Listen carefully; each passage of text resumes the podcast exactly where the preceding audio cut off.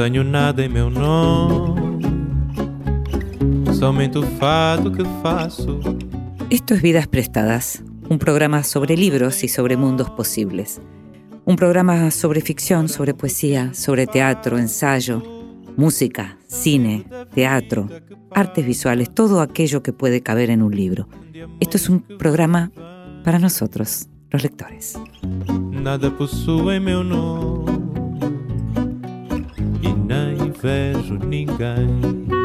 Y a nosotros, que nos gusta leer, y que nos gusta leer tranquilos, a solas, en casa, posiblemente, en un bar también, ¿por qué no?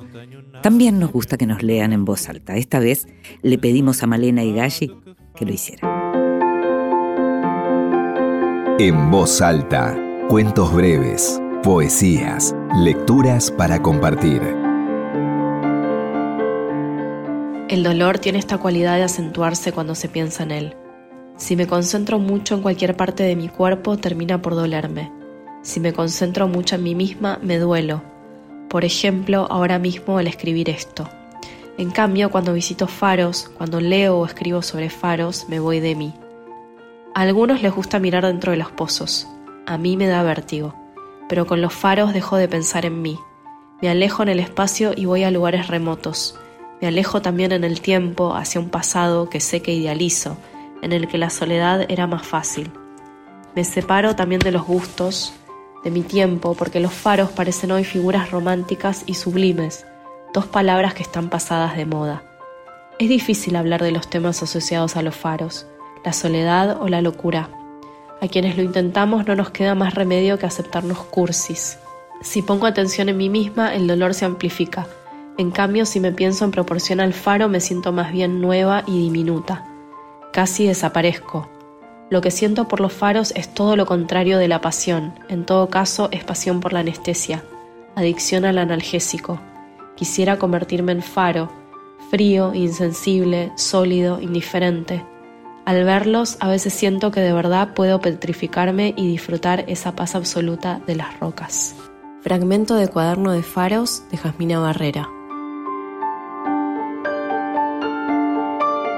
Escuchábamos a Malena Higashi leyendo un fragmento de Cuaderno de Faros de Jasmina Barrera, la escritora mexicana. Malena nació en Buenos Aires en el año 1984. Se formó en letras y en la sede argentina de la escuela Urasenke. En 2017 viajó a Kioto para profundizar sus estudios de ceremonia del té y hoy se dedica a difundir esta disciplina y la cultura japonesa a través de encuentros de té, de talleres, de curaduría y de artículos periodísticos. Malena es también escritora. Escribe el newsletter Un Japón propio y dirige el ciclo mensual de entrevistas que lleva el mismo nombre. Publicó por la editorial Fiordo el libro El viento entre los pinos, un ensayo acerca del camino del té. Vidas prestadas con Inde Pomeráñez.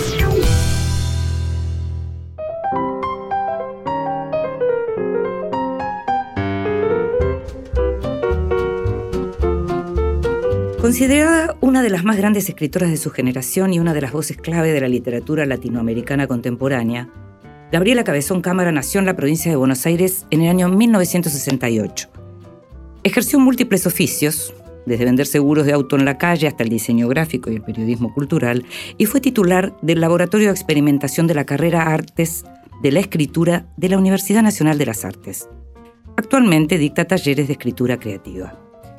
Es autora de las novelas Le viste la cara a Dios y Romance de la Negra Rubia y de las novelas La Virgen Cabeza y Las aventuras de la China Iron, finalista esta última de la International Booker Prize y del Premio Medici.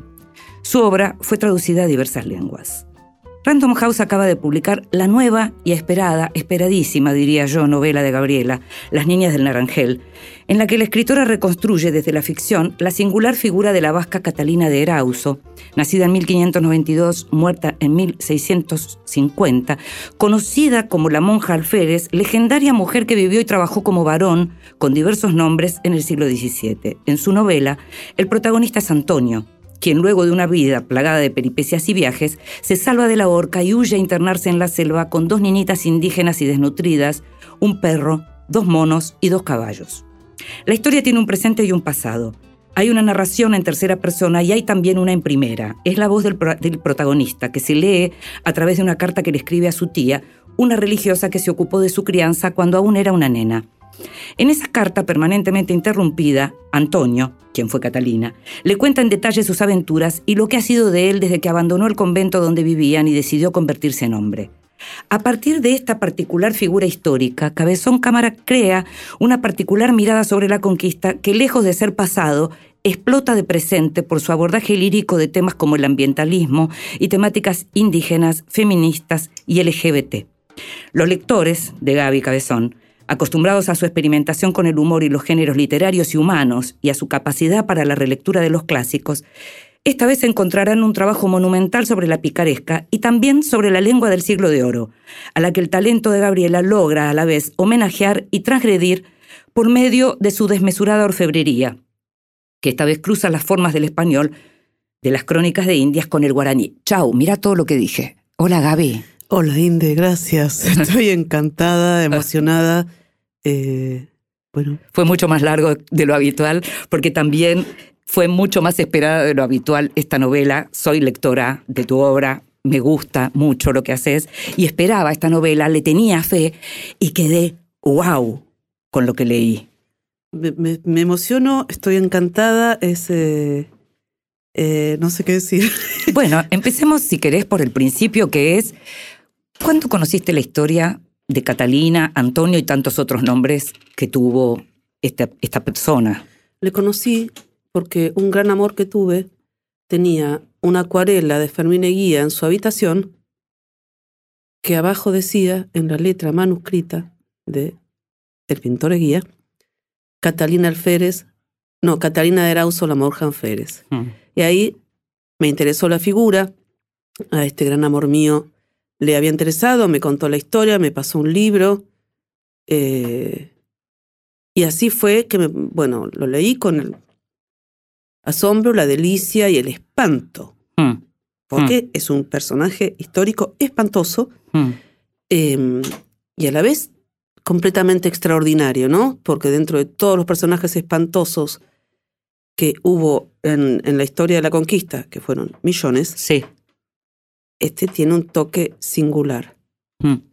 Tiene un toque singular, tiene también lo que significó participar de ese periodo histórico y tiene esto que aparece en relación a cómo hizo una persona que nació mujer en ese momento para vivir como hombre toda su vida y hasta para conseguir finalmente esa dispensa del Papa que le permitió seguir siendo hombre y hasta casarse con una eh, mujer. Eso no sabía que se había casado con una ah, mujer. Ah, sí, sí, así decían, sí, sí. Ah, mira, eso, su autobiografía no está. eh, Sí, es un personaje extraordinario. Había otras, otra configuración de los géneros en esa época. Existía la figura del eunuco, por ejemplo. Existía evidentemente menos, estaban menos tipificados los géneros en algún sentido, o había un, un gris, un espectro mucho más amplio que el nuestro. Y entonces, bueno, no, no más amplio que el que tenemos right now, sí. pero sí Perdón que hablo en inglés, estoy estudiando mucho. qué bien. Sí, a lo loco. Necesito que eh, hacerme entender cuando estoy afuera. Eh, evidentemente había un espectro distinto que aquel de los que nacimos en el siglo XX. Eso te iba a decir, claro, que con el que crecimos en todo caso, ¿no? Sí. Eh, lo, que pasa es que, por ejemplo... Eh, Porque es incomprensible, hay gente que le salva la vida, mm. Lo cuida seis meses, o sea, le cuida el cuerpo para sanarlo.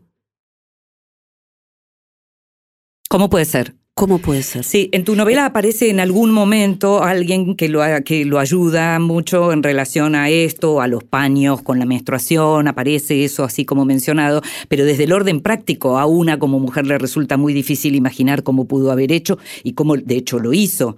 Eh, lo que cuenta eh, en, su, eh, en su autobiografía tiene que ver también con que cómo le midieron, en todo caso, que efectivamente era una mujer cuando finalmente revela eso, ¿no? Y hay que decir que lo revela cuando viene muy bien revelarlo. Y hay algo bastante interesante. Hubo otros personajes. Bueno, Juana de Arco. Sí. Sin ir más lejos. Claro. Y un par más. Bueno, hubo personajes, claro, incluso em, en, la, en la religión judía, ¿no? Que para poder estudiar, ¿no? O, digamos, para poder estudiar, sobre todo muy vinculado a lo que tenía que ver con el estudio, ¿no? Mujeres que se hacían pasar por hombres, claro. Sí, y de alguna manera eh, lo lograban en esa época histórica. Pero vos no te ocupás de ese personaje puntualmente o de todo esto que estamos hablando nosotros, sino que tomando ese personaje, haces una mirada sobre lo que es la conquista, porque esta, esta mujer vasca que se convierte en hombre viene a América en el tiempo de la conquista, y vos lo que haces es tomar esa huida para para ver lo que es la mirada de este personaje en donde mira para atrás todo lo malo que hizo y de algún modo es casi como si estuviera mirando todo lo malo que hicieron, que hizo, digamos, toda esa estirpe a la que pertenece, por decirlo de alguna manera. Esos blancos que vinieron eh, a colonizar, ¿no? Y su relación con la selva, con la naturaleza y con los animales. Con las niñas. Y con las niñitas, por supuesto, claro. Creo que ahí las niñitas son muy, que, que muy un, importantes que para es una él. Hacen un,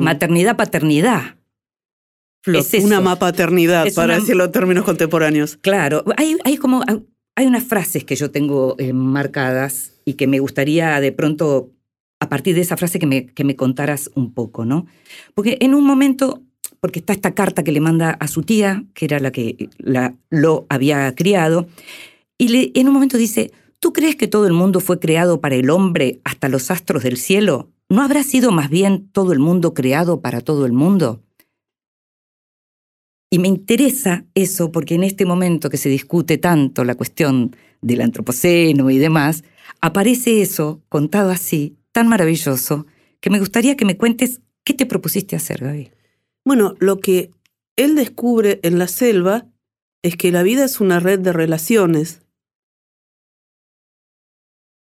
Es claramente así. O sea, el ser humano, por ejemplo, se considera todo humano. Las pelotas Mm, o la concha, lo que quieras. Tenés millones de bacterias en los intestinos, sin ir más lejos, sin las cuales no existirías. Si se Mm. van, te morís. mm, Si se mueren, te morís. O sea, ni siquiera nuestro propio cuerpo está constituido de toda humanidad. Para no hablar de que estamos hechos del aire que producen los árboles, que producen el zooplancton, fitoplancton en el océano, y esto lo producen también porque las ballenas cagan, porque comen. Bueno, hay, es una relación, no se puede explicar la vida fuera de una red. Pero de vos no haces un ensayo ambientalista. No, Mm, pero él se da cuenta de eso. mm, Él, no, no puede hacer un ensayo ambientalista, Mm. no le interesa, pero sí se da cuenta de que hay, está, está todo relacionado. Y también él lo pone en referencia bastante a una, a una parte del texto de Tomáses, Santo Tomás, creo, siempre me lo Sí. confundo con Agustín, sí, Sí. pero es Tomás, No, es el de la Edad Tomás. Media. sí.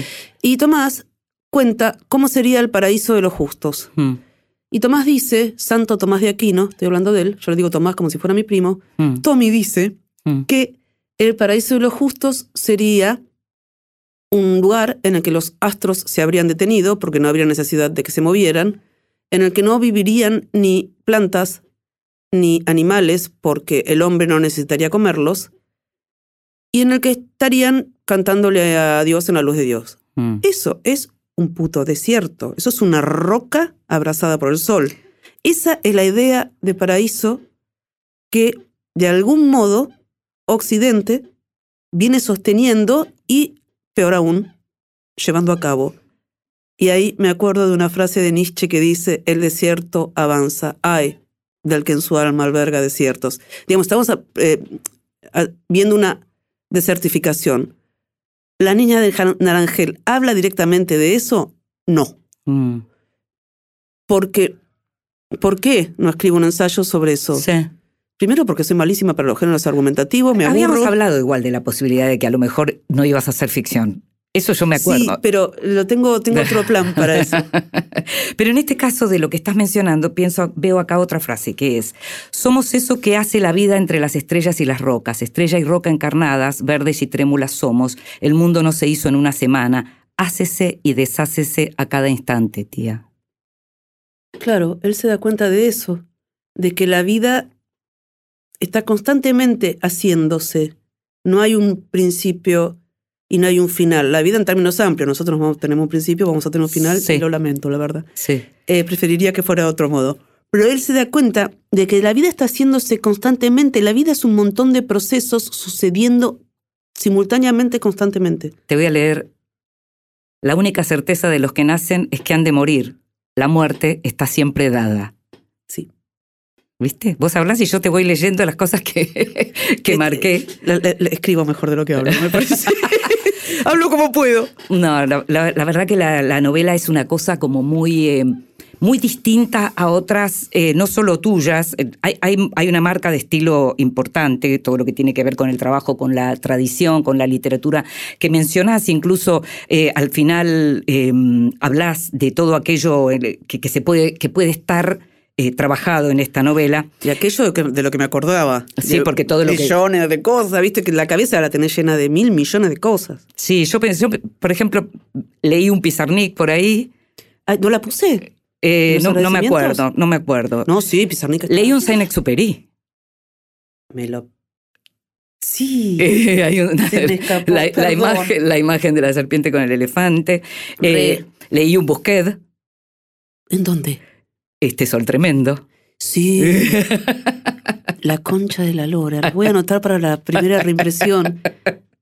Bueno, pero mencionás muy claramente, y es lógico, y es una maravilla, mencionás a Reinaldo Arenas Sí. y a Joao Guimarães Rosa. Que los amo con toda Intensidad. mi sangre, cada célula, mis bacterias también los aman. Ahora, uno le diría a un lector, ¿por qué? ¿Qué pasa con el mundo alucinante y con Gran Sertón Veredas puntualmente que los mencionás eh, y, que, y que tiene que ver con, con vos como lectora y con vos como escritora? Tienen un trabajo sobre la lengua que te vuelve loca. Claro. O sea, yo leo El mundo alucinante, es un delirio hermoso. Mm. Es un delirio hermoso. Cuando empieza, cuando Fray Servando Fran llega Servando, sí. a México y hay una hoguera al lado de la otra, al lado de la otra, no se puede caminar de tanta gente que están quemando. Y después los delirios, cuando está atado con una cadena que está atada a otra, que está atada a otra, que está atada a otra, que está atada... eh, No sé, es... En cuanto a imágenes... El barroco cubano es así. Es el, barroco cubano es enloquecedor, es enloquecido, es Mm. riquísimo. Y yo Sí. creo que Reinaldo Arenas. Es, a mí no me gusta esa cosa medio poronga de decir quién es el mejor. Sí. Pero si no fue el mejor escritor de la segunda mitad del siglo XX, le da en el Está, palo. está entre los mejores, sin duda. Sin dudas, es muy enorme lo que hizo, muy injusto cómo fue tratado. Eh, pero bueno, supongo que ser puto y, y, y exiliado cubano en esa época no garpaba, pero supongo que lo que menos garpaba era ser puto. En Cuba. En Occidente también. Sí, pero básicamente los, esa parte. pero esa fíjate parte los escritores que elige Carmen Balce- Balcells para el boom. Sí, no. Ella pudo haber elegido otros, Sí, de- Todo balancitos. Por supuesto, pero lo que pasa que. sin desmerecerlos, ¿no? Pero todos señores hechos y derechos que la ponían donde había que ponerla, Pero según lo- Dios manda. Lo más, lo más triste tiene que ver también con que cuando él se va como Mariel, esto lo, pod- lo podríamos charlar en otro momento, pero Sí. cuando él se va con los Mariel, con, el- con el Mariel, todos los Marielitos, él en Estados Unidos la pasa Horrible. Horrible. Él la O sea, pasa horrible. La pasó mal porque siempre. él no era gusano. La pasó mal O sea- siempre. Vamos a escuchar música, Dale. vamos a seguir hablando. Estamos hablando con Gaby Cabezón Cámara a propósito de Las Niñas de Naranjel, su nueva novela que la esperábamos tanto como no te puedo explicar. Time after time, I tell myself that I'm so lucky to be loving you. So lucky to be the one you run to see in the evening when the day is through. I only know what I know. The passing years will show. You've kept my love so young, so new. And time after time, you'll hear me say that I'm so lucky to be loving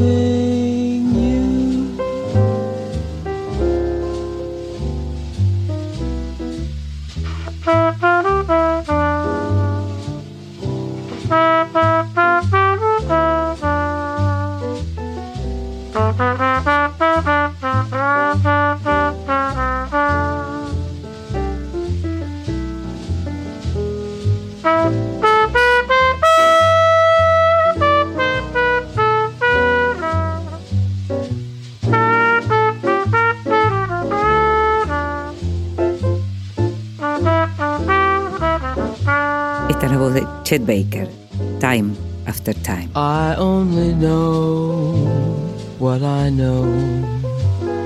The passing years will show. You've kept my love so young, so new. And time after time, you'll hear me say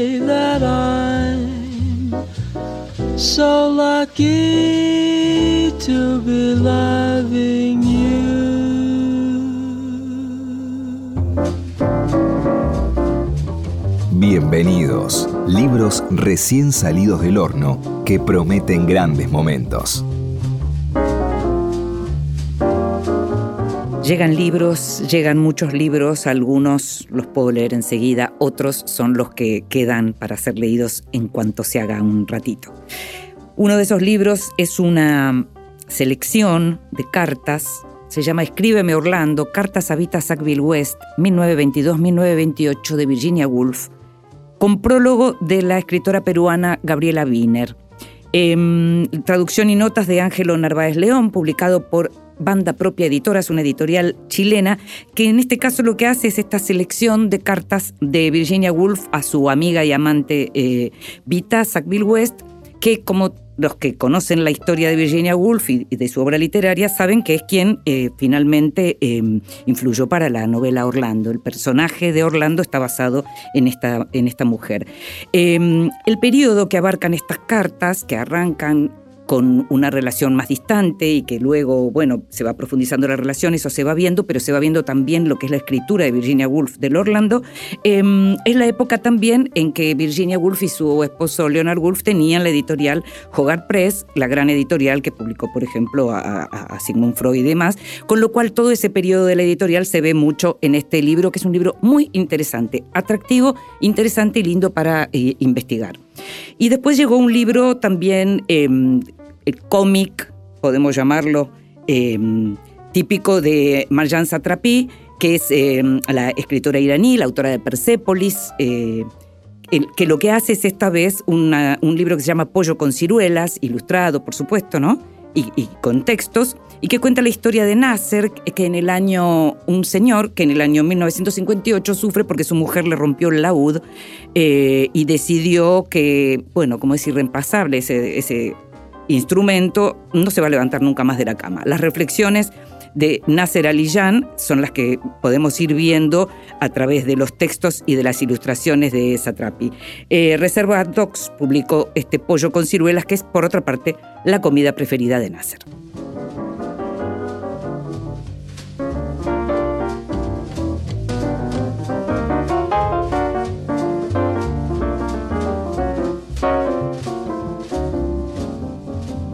Vidas prestadas con In- Continuamos en Vidas prestadas.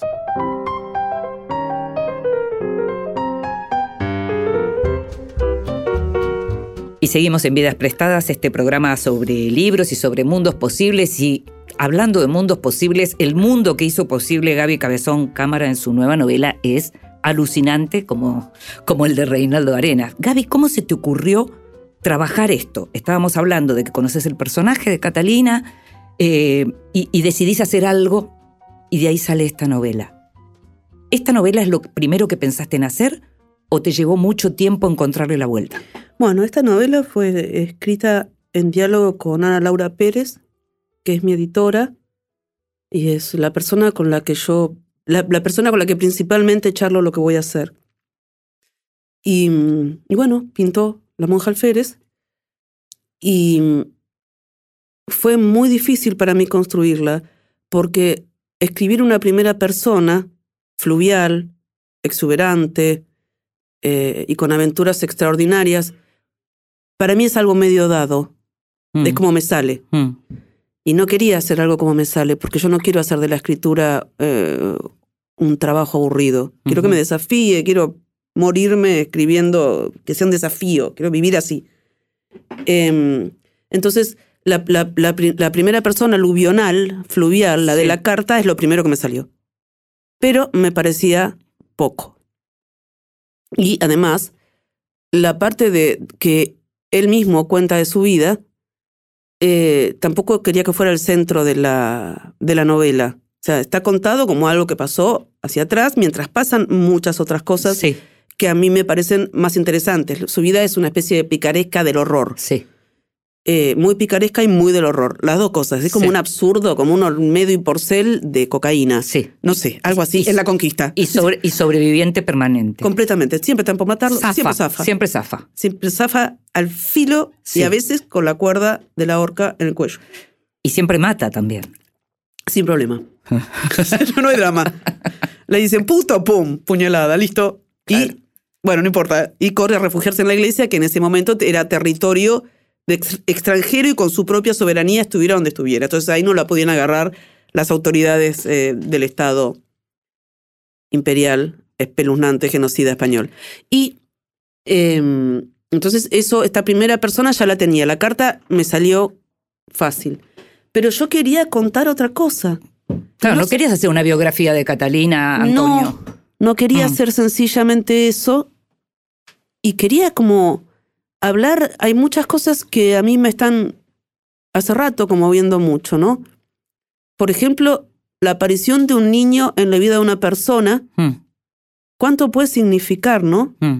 Eh, ¿Qué cambio radical puede significar de tu perspectiva sobre el amor, sobre tu propia infancia, sobre lo que es el mundo, porque lo volvés a ver, pero amorosamente, desde los ojos de, de la criatura?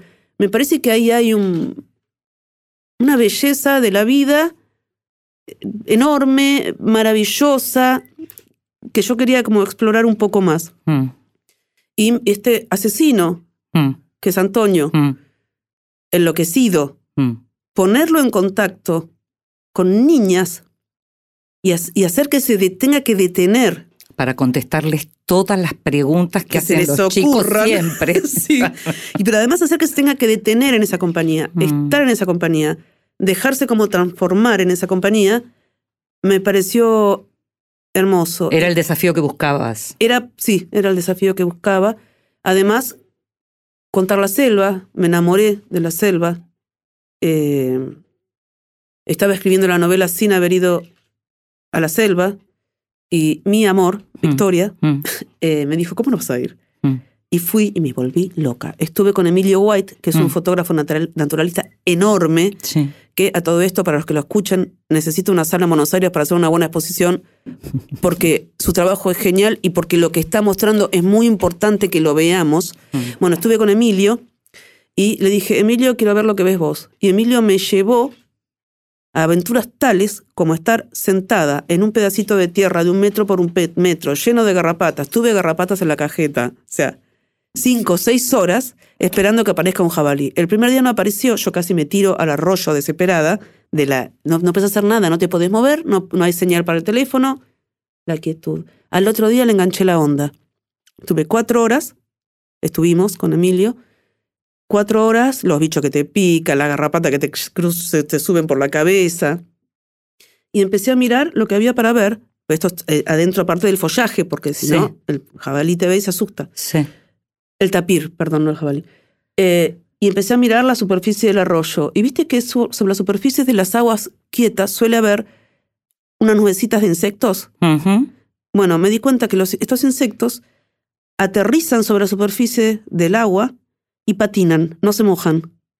Cada impacto cuando aterrizan genera una- la, la- la- la típica cuestión de las ondas, de los círculos concéntricos. Sí.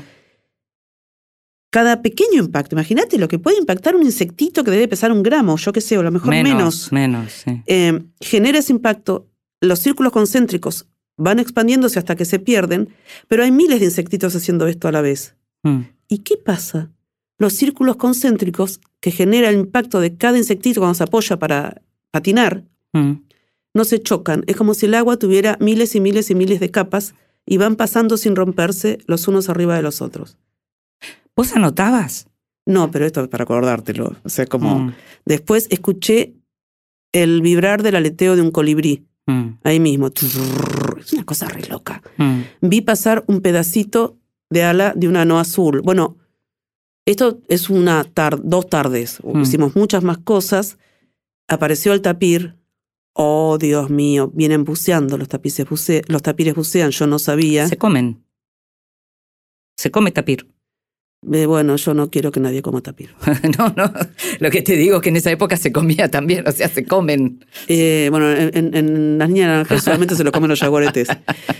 Y, eh, y nos miró. Y fue como una magia, ¿viste? Mm. Y se fue, Mm. porque nosotros somos amenazantes para los animales y lo bien que hacen en irse. Antes hablabas de lo que buscabas como desafío, me voy a morir, quiero morirme escribiendo, no quiero escribir lo mismo, no sé qué. En un momento en la novela dice, siente que mientras escriba estarán a salvo. Sí, ¿Vos sentís eso? sí, Mm, siempre sentí eso. mm, Eh, supongo que hay muchos motivos para, mm. para escribir y, y habrá quien lo haga porque Dios le baja un rayo y, y está fuera del mundo y escribe por el, el arte mismo y lo que quieras. Sí.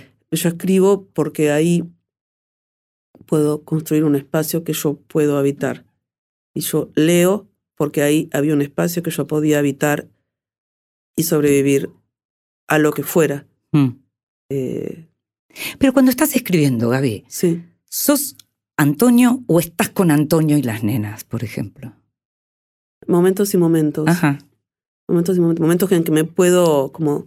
Igual, cuando estoy escribiendo, sobre todo, no soy del todo yo. Eso es lo primero. Cuando estás escribiendo, estamos hablando de, por ejemplo, cuatro años, cinco Sí. años. Mientras escribo, después me voy a hacer las compras, soy yo. Sí. La misma boluda de siempre, que está haciendo do- dos kilos de limones, por favor, este está podrido, dame otro. Sí, sí, sí, sí.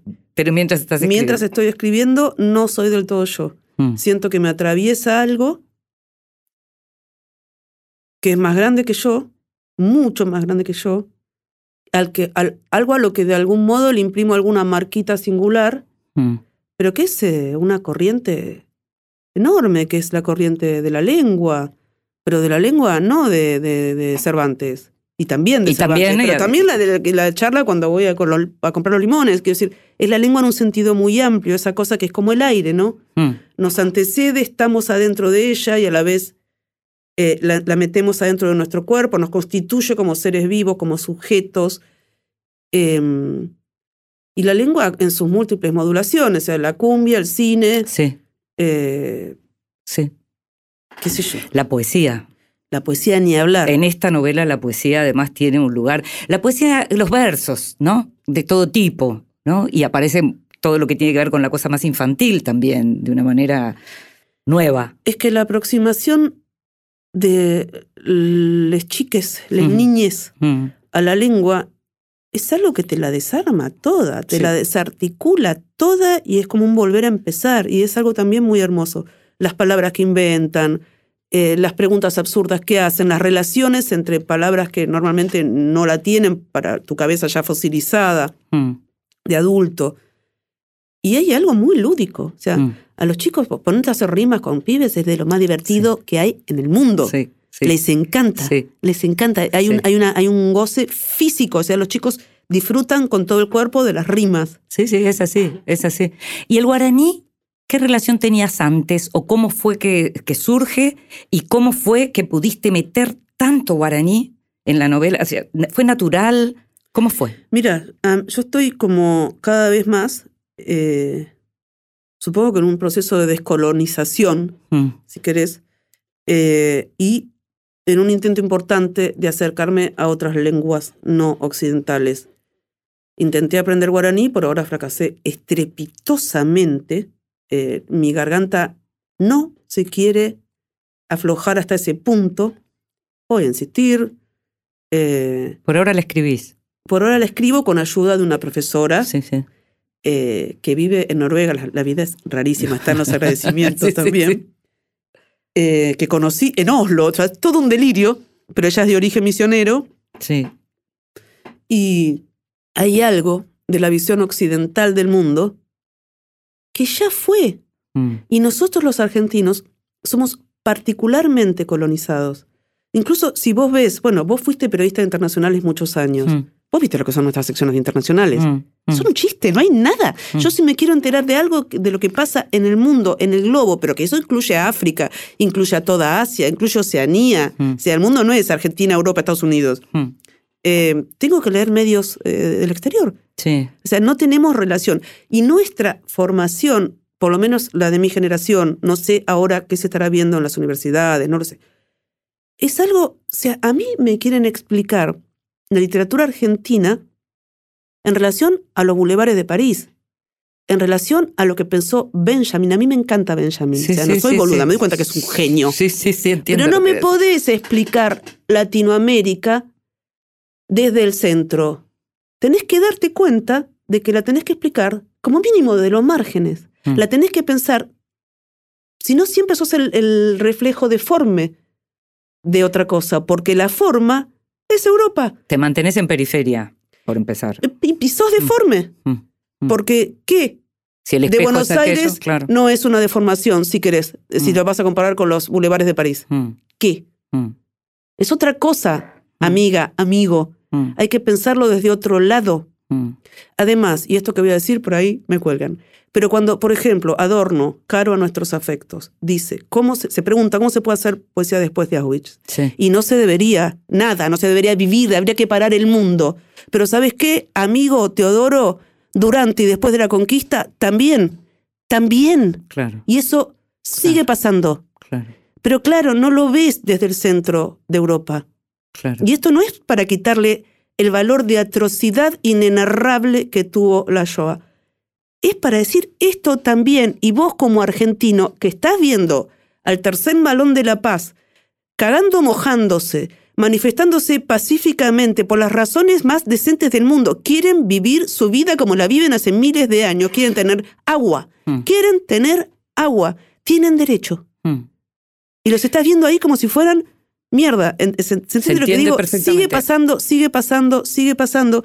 Me parece que tenemos que empezar a situar nuestro pensamiento. Gaby, nos Y tenemos nuestra que... producción es- de- escrita y todo. Tenemos que situarnos. Nos ¿Dónde estamos? Nos tenemos que ir y yo me quedaría con vos un montonazo, pero lo que te quiero preguntar, y teniendo en cuenta que recién empezás a hablar de la novela y la novela recién se empieza a leer, me- ¿qué clase de lector te imaginas para Las Niñas del Naranjel?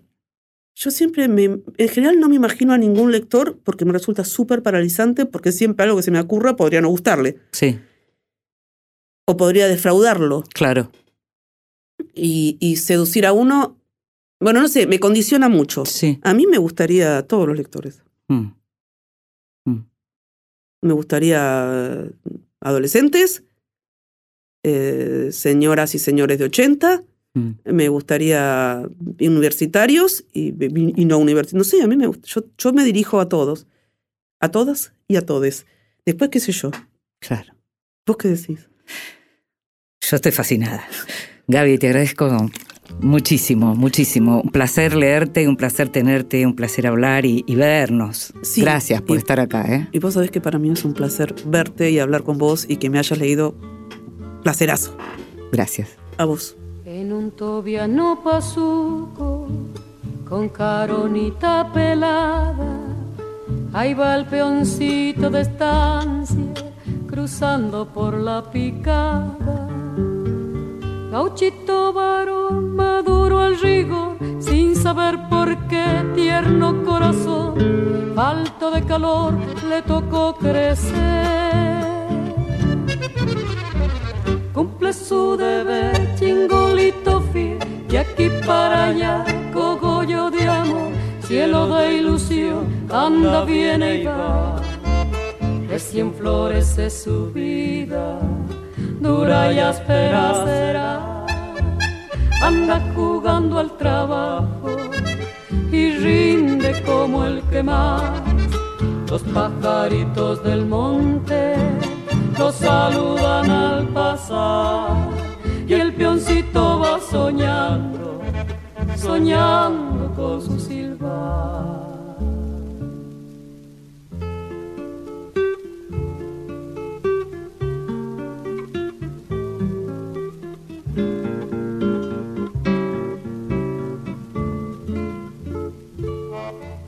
Pero se endulce el camino con la frutita del tal y algún chañar florecido le va perfumando el alma. Jugo el miquichi, miel de camachi, fruto el ubaja y sin gallotas, vaquiano de más, sabe bien dónde hay.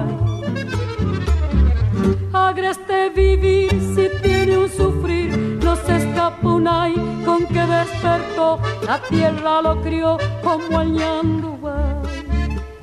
Cachorro de viaje largo, qué duro es tu trajinar, destino sin una queja, de silencio y soledad.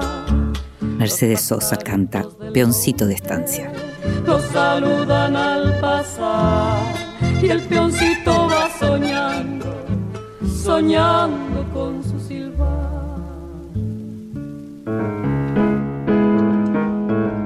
Bibliotecas. Títulos al alcance de la mano.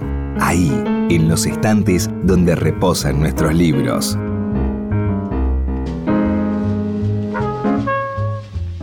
Mi nombre es Nicolás Ochman y vengo a hablar de mi biblioteca, que básicamente son varias tablas de madera de 2 centímetros de espesor, 30 de ancho, son largas y van atornilladas a unas ménsulas contra la pared.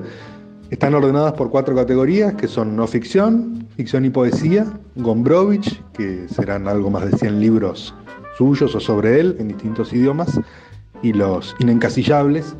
Dentro de esas categorías está todo ordenado alfabéticamente y después hay una quinta, que es la de los libros que quiero leer, que son dos pilas horizontales en vez de verticales. Mm, En general en la vida tengo un problema importante con los criterios demarcativos, dónde empieza, dónde termina cada cosa, cuál es el límite preciso. Y en la biblioteca eso se hace muy evidente eh, y problemático porque desde luego hay libros que están escritos por más de una persona o autores que entran en una categoría o en otra. Y en esos casos lo que me pasa es que son libros que van migrando entre los diferentes estantes porque nunca termina de convencerme el lugar en el que están. Y quiero recomendar tres de, de los libros que andan por ahí, que son de autores que estuvieron en Desmadres, el Festival de Literatura Latinoamericana que hicimos en Buenos Aires en agosto.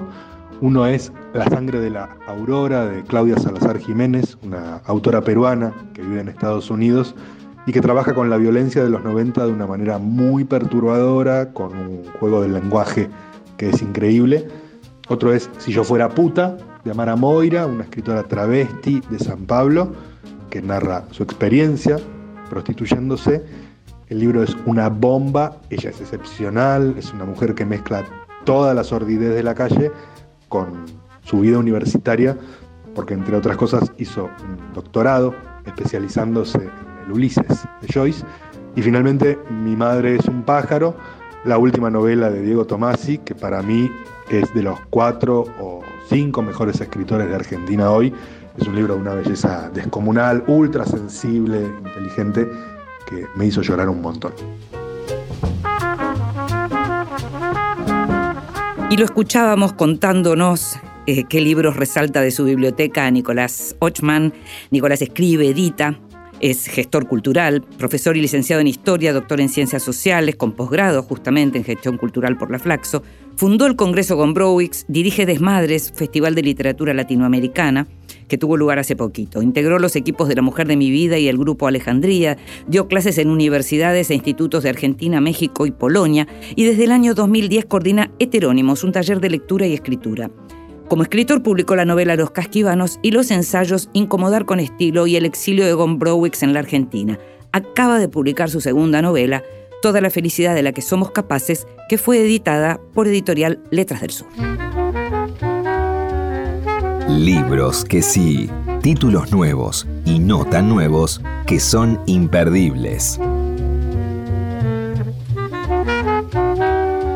Y entre los libros que sí, mm, eh, llegó recientemente una nueva edición de Cobra, el clásico, el clásico, la novela clásica del barroco cubano de Severo Sarduy. Severo Sarduy fue un escritor muy importante de- del cual hoy se habla muy poco y es raro que se hable tan poco cuando los temas que él trataba en sus ficciones son los temas que hoy eh, eh, de los que hablamos permanentemente. En el, en el caso de Cobra, por ejemplo, es una novela barroca en donde se todo lo que tiene que ver con el artificio del lenguaje se exagera a- hasta el infinito, te diría, y cuenta la vida de una travesti que trabaja en un prostíbulo en el Teatro Lírico de las Muñecas y que la dueña del lugar la ayuda porque Cobra, que es bellísima, tiene unos pies muy grandes y entonces todo lo que tiene que ver con la búsqueda de parecer cada vez más femenina se le dificulta mucho con esos, em, con esos pies. Es súper interesante para, para ver lo que llegó a ser la- esa literatura cubana, digamos, la más famosa, la más conocida, y Severo Sarduy, como te decía, fue uno de esos grandes, grandes nombres. Había nacido en el año 1937, murió en París en el año 1993 y esta edición, esta nueva edición fue publicada por Cuneta. Te recomiendo mucho ¿eh? para entender de qué se trata cuando hablamos del, del barroco cubano. Sigo sin saber de ti. Es un libro de Peter Horner, publicado por Editorial Chai. Editorial Chai, que en general tiene un catálogo que a mí me seduce siempre. Pero yo me había peleado con Peter Horner, con el libro anterior que había publicado Chai, que se llamaba Hay alguien ahí. Y lo había dejado como en la mitad porque me había enojado porque hablaba mal de Julian Barnes. Y a mí me hablas mal de Julian Barnes y allá ya en general no me gusta, pero si además me decís que tiraste un libro porque te pareció horrible, me enojé con Peter Horner.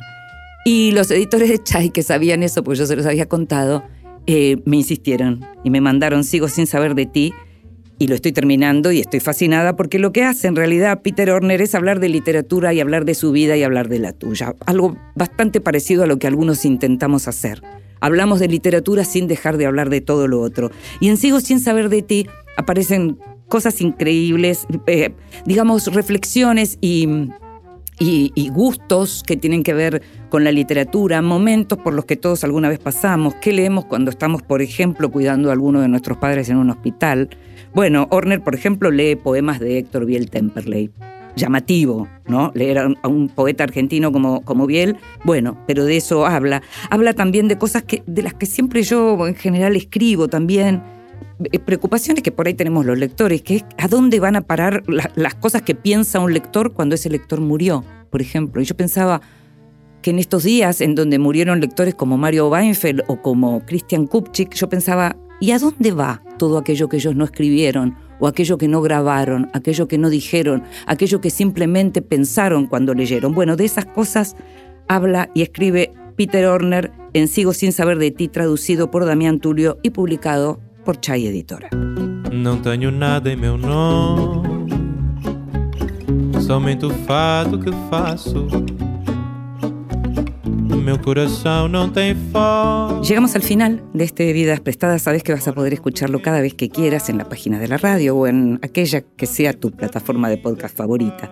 En los libros del estribo le quiero agradecer a Natalia Villamil, su Malnacidos, una primera novela que tiene contratapa de Leo Yola y prólogo de Natalia Rodríguez Simón, que dice que, por ejemplo, en esta novela hay ecos de enero, la novela de Sara Gallardo. Eh, así que le agradezco muchísimo. Fue publicado por Hasta Trilce. En la operación técnica estuvo Ezequiel Sánchez, en la edición de este programa estuvo Leo Sangari, en la producción de Vidas Prestadas, como siempre, en esta quinta temporada y consiguiendo todo y mucho más, Gustavo Kogan. Me llamo Inde Pomeraniec. Me gusta mucho hacer este programa para vos. Nos estamos escuchando. Chao. Mora num pequeno espaço, vivo da vida que de amores que vão e vêm. Nada possui meu nome e nem vejo ninguém. Lamento se não me querias por mim. Não vias o quanto sou rico assim. Um dia virás me dizer: Não vivi, só posso ter pena de ti. Fortuna ganhei, tanto quanto perdi. Não tenho posses nem peço. De outras paixões já sobrevivi. Sei dos meus erros, confesso. Adeus, não olho para trás. O tempo todo consome. perde-se o ouro, o amor se desfaz. Não tenho nada em